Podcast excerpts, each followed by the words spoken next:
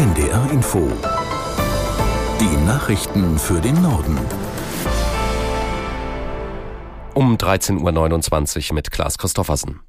Das größte Krankenhaus im Gazastreifen, die Al-Shifa-Klinik, muss offenbar den Betrieb einstellen. Laut palästinensischer Gesundheitsbehörde ist der Treibstoff ausgegangen. Aus der NDR-Nachrichtenredaktion Petra Mittermeier. Schon mehr als die Hälfte der 36 Krankenhäuser am Gazastreifen sind laut Weltgesundheitsorganisation wegen schweren Bombardierungen und wegen Materialmangels nicht mehr in Betrieb. Zuletzt soll es auf das Al-Shifa-Krankenhaus in Gaza-Stadt mehrere Raketenangriffe gegeben haben. Der Klinikdirektor sprach von einem Krieg Israels gegen die Krankenhäuser. Hintergrund ist, dass Israel das Hamas-Hauptquartier unter dem Al-Shifa-Krankenhaus vermutet. Dem israelischen Militär zufolge sind außerdem nahe einer Schule Tunnel der Hamas entdeckt und zerstört worden. Bei den Bemühungen, die Menschen freizubekommen, die von der Hamas im Gazastreifen als Geiseln gehalten werden, gibt es offenbar Fortschritte.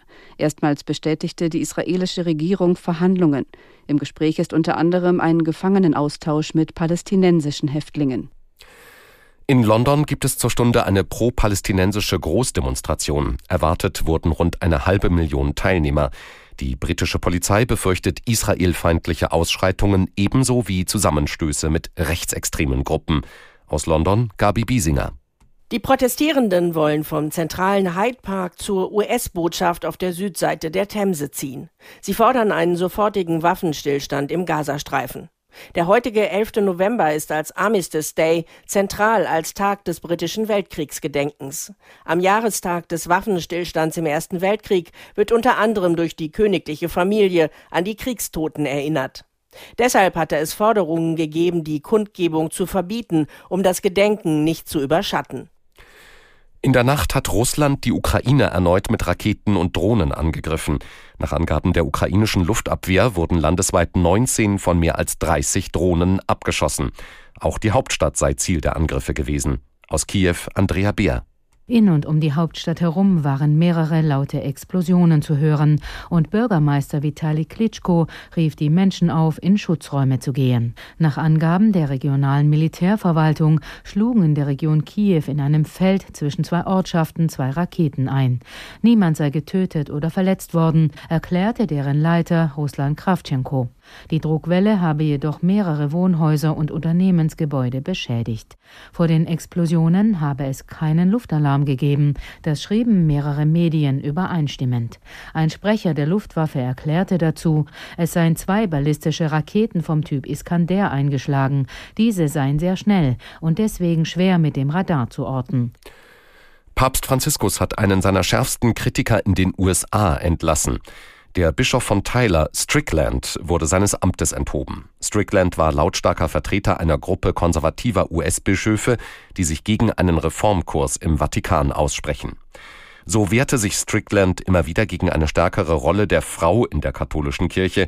Außerdem vertrat er erzkonservative Ansichten, wenn es um den Umgang mit sexuellen Minderheiten und wiederverheirateten Menschen ging oder um die Themen Abtreibung und Klimawandel. Auf den Gipfeln im Harz ist der erste Schnee gefallen. Die Tourismusverbände melden eine dünne Schneeschicht, zum Beispiel auf dem Wurmberg in Braunlage und auf dem Brocken, dem höchsten Berg im Harz. Auch andere Mittelgebirgsgipfel in Deutschland melden die ersten Flocken. Schnee im Harz zu dieser Zeit ist nicht ungewöhnlich. 2018 gab es die ersten Schneefälle auf dem Brocken sogar schon am 24. September. Mit Alaf und Telau haben um 11.11 Uhr .11 tausende Jecken und Narren in Deutschland die Karnevalssession eingeläutet. Auch im Norden stürmten Karnevalisten die Rathäuser. Aus der NDR Nachrichtenredaktion Sören Harms. Hunderte Karnevalisten übernahmen in Mecklenburg-Vorpommern das närrische Zepter. Mit Musik und Tanz marschierten sie in die Rathäuser von Rostock und Neubrandenburg und zwangen ihre Stadtoberhäupter dazu, die Rathausschlüssel herauszurücken, friedlich natürlich. Mitglieder des Vereins Rostocker Seehunde, verkleidet als Wikinger oder Scheiche, sprangen zudem um Punkt 11.11 Uhr .11 in die gut 8 Grad kalte Ostsee. In Hannover und Braunschweig eroberten tausende Närrinnen und Narranesen die Rathäuser und feierten Umzug, Fassanstich, Proklamation der Prinzen, das ganze Programm. Die Braunschweiger zelebrieren ihren Schoduvel bereits seit dem Jahr 1293 und damit ähnlich lange wie die Fastnächtler im Rheinland.